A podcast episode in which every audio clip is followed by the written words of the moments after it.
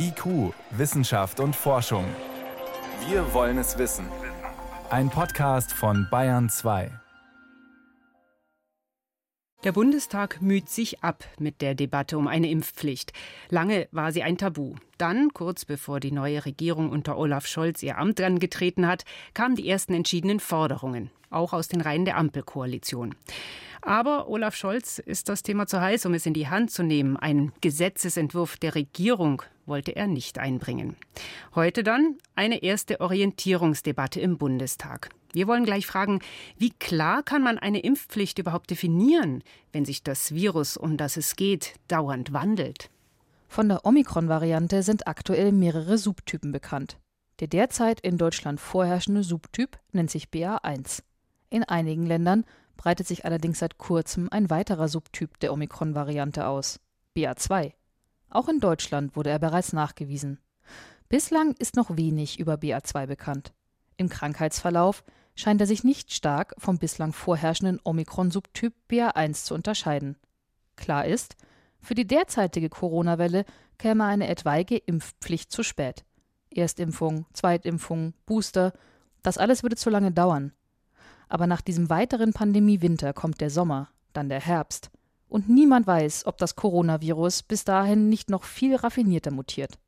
Entstehen könnte eine Variante, die so gefährlich ist wie Delta und so ansteckend wie Omikron.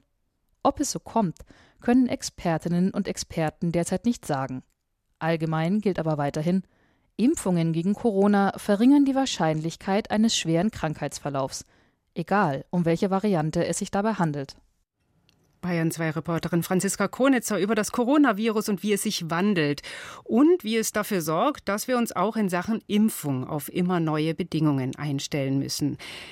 Verfassungsrechtler Stefan Rixen befasst sich als Wissenschaftler an der Uni Bayreuth mit dem Thema Impfpflicht und ist Mitglied im Deutschen Ethikrat. An ihn geht die Frage, ich konnte ihn vor der Sendung sprechen, wenn wir nicht sicher sind, dass wir die Corona-Epidemie nach der aktuellen Omikron-Welle hinter uns haben, sollten wir dann von langer Hand jetzt die Impfpflicht für den Herbst vorbereiten?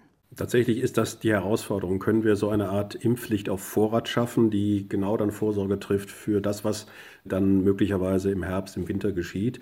Das ist jetzt die Herausforderung, weil man in gewisser Weise nur begrenzt in die Zukunft schauen kann. Verfassungsrechtlich ist das Problem natürlich dann zu wissen, gibt es überhaupt ein wirksames Mittel? Haben wir wirksame Impfstoffe vielleicht für äh, Virusvarianten, von denen wir jetzt noch nichts wissen?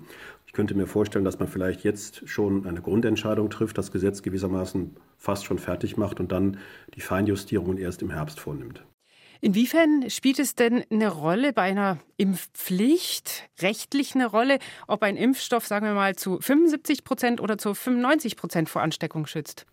Das spielt deshalb eine Rolle, weil es ja um die Frage geht, welche Gefahr soll abgewehrt werden. Wir reden ja jetzt immer auch davon, dass die Funktionsfähigkeit des Gesundheitswesens erhalten bleiben soll. Das heißt aber umgekehrt, wir wollen ja sicherstellen, dass Menschen eben nicht gefährdet werden, dadurch, dass die Kapazitäten in den Krankenhäusern überbelastet sind. Also wir müssen etwas wissen über die Gefährlichkeit auch künftiger Virusvarianten und im Verhältnis dazu wird man dann prüfen müssen, hilft denn eigentlich ein Impfstoff genügend, um dann eine bestimmte neue Virus Virusvariante auch effektiv abwehren zu können. Das heißt, es ist jetzt äh, schon nicht einfach, einerseits Vorsorge zu treffen, das muss dem Grunde nach sein, gleichzeitig aber präzise zu regulieren. Das wird, glaube ich, nur geschehen können, dass man jetzt eine Grundentscheidung trifft und dann im Herbst nochmal die Feinheiten regelt. Wie wirksam muss denn ein Impfstoff sein, um eine Pflicht zum Impfen zu rechtfertigen? Also wir sehen ja jetzt bei der jetzigen Lage, dass ja durchaus umstritten ist, inwieweit jetzt ein solcher Impfstoff auch jetzt bei einer neuen Virusvariante dann noch schützen kann. Es hängt wirklich davon ab, welches Ziel man vor Augen hat. Wenn man sagt, wir wollen etwas schwere Verläufe verhindern, weil genau das die Funktionsfähigkeit des Gesundheitswesens beeinträchtigt, dann kann man vielleicht schon von etwas niedrigeren Wirksamkeit ausgehen. Wenn man allerdings zum Beispiel vor Augen hätte, was jetzt bei SARS-CoV-2, glaube ich, niemand mehr so vor Augen hat, dass man vielleicht auch ganz ein solches Virus sozusagen aus der Welt schaffen kann, dann würde man vielleicht sagen, da brauchen wir noch eine höhere Wirksamkeit. Das war das Ziel bei der Masernimpfung, oder? Genau, da ist es bei der Masernimpfung, da haben wir einen hochwirksamen Impfstoff und da kann man so ein Ziel natürlich viel genauer dann auch in dieser Weise festlegen. Mhm. Taugt denn das Argument Überlastung des Gesundheitswesens verhindern, taugt es für eine Pflicht, sich impfen zu lassen? Ich kann ja eigentlich die Überlastung auch mit anderen Mitteln abwenden. Ich kann alles dran setzen, mit wahnsinnig viel Geld anwerben von Fachkräften, ja, das Gesundheitswesen ausbauen. Wäre auch eine Entscheidung.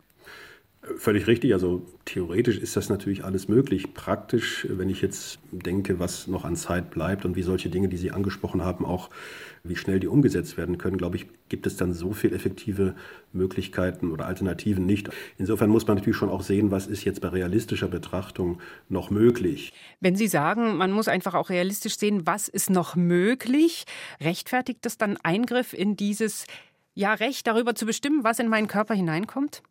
Also ich meine, das Grundgesetz schließt ja Eingriffe in die körperliche Unversehrtheit nicht aus. Die Frage ist nur, ist eine solche Impfpflicht verhältnismäßig ausgestaltet? Und dazu gehört ja nicht nur die Frage, wirkt ein Impfstoff? Denn Sie können ja nicht eine Impfpflicht schaffen, ohne jetzt da auch zu sagen, wir haben einen hinreichend wirksamen Impfstoff. Sie müssen eben auch die Folgen erklären, was passiert wenn jemand Impfpflicht nicht beachtet. Also ich glaube, die Unsicherheit über die Rechtsfolgen, wir erleben das jetzt ein bisschen bei der einrichtungsbezogenen Impfpflicht, wo auch, glaube ich, abzusehen ist, dass es auch arbeitsrechtliche rechtliche und auch sozialrechtliche Probleme geben wird. Was sind die Folgen?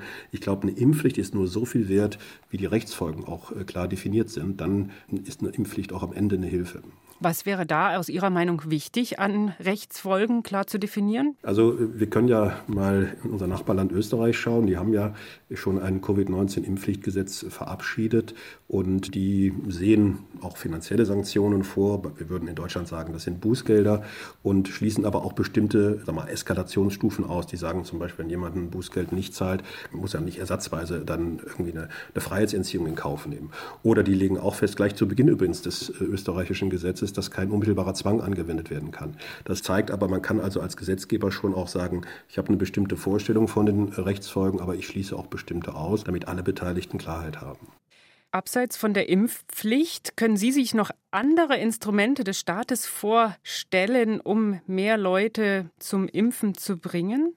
Also ich glaube, das ist eine ganz zentrale Frage. Wir haben so ein bisschen einen Tunnelblick inzwischen, würde ich fast sagen, so bei der öffentlichen Diskussion, der sehr auf die Impfpflicht festgelegt ist und ich glaube, zwei andere Dinge, die, die, sind, die klingen zwar jetzt nicht super innovativ, aber ich glaube, man kann sie weiter und noch mehr einsetzen. Das eine ist, glaube ich, zu überlegen, wie können wir vielleicht diese 2G-Modelle noch verbessern. Das ist ja letztlich, wenn Sie so wollen, ein indirekter Druck, sich impfen zu lassen. Und das andere ist, einfach die Impfkampagne äh, zu verbessern, einfach noch zu überlegen, wie kann ich den Menschen erreichen. Mich überzeugt nicht zu sagen, na, wir können nichts tun, wenn man auch sich umhört. Wir haben ja Bundesländer, wo das teilweise sehr gut läuft, wenn Sie an Bremen denken, die sehr in die Stadtteile gegangen sind, die sehr klar Menschen als einzelne Menschen angesprochen haben. Also man sollte vielleicht auch nochmal selbstkritisch fragen, sind die Wege und Mittel, die jetzt auch gegangen werden, sind die wirklich für alle Menschen jedenfalls der richtige Weg, sie zu erreichen? Ich glaube, dass da immer noch was getan werden sollte. Und das Dritte, ich glaube, wir müssen einfach auch dafür sorgen, wenn es denn eine Impfpflicht geben sollte, dass auch die Infrastruktur da ist.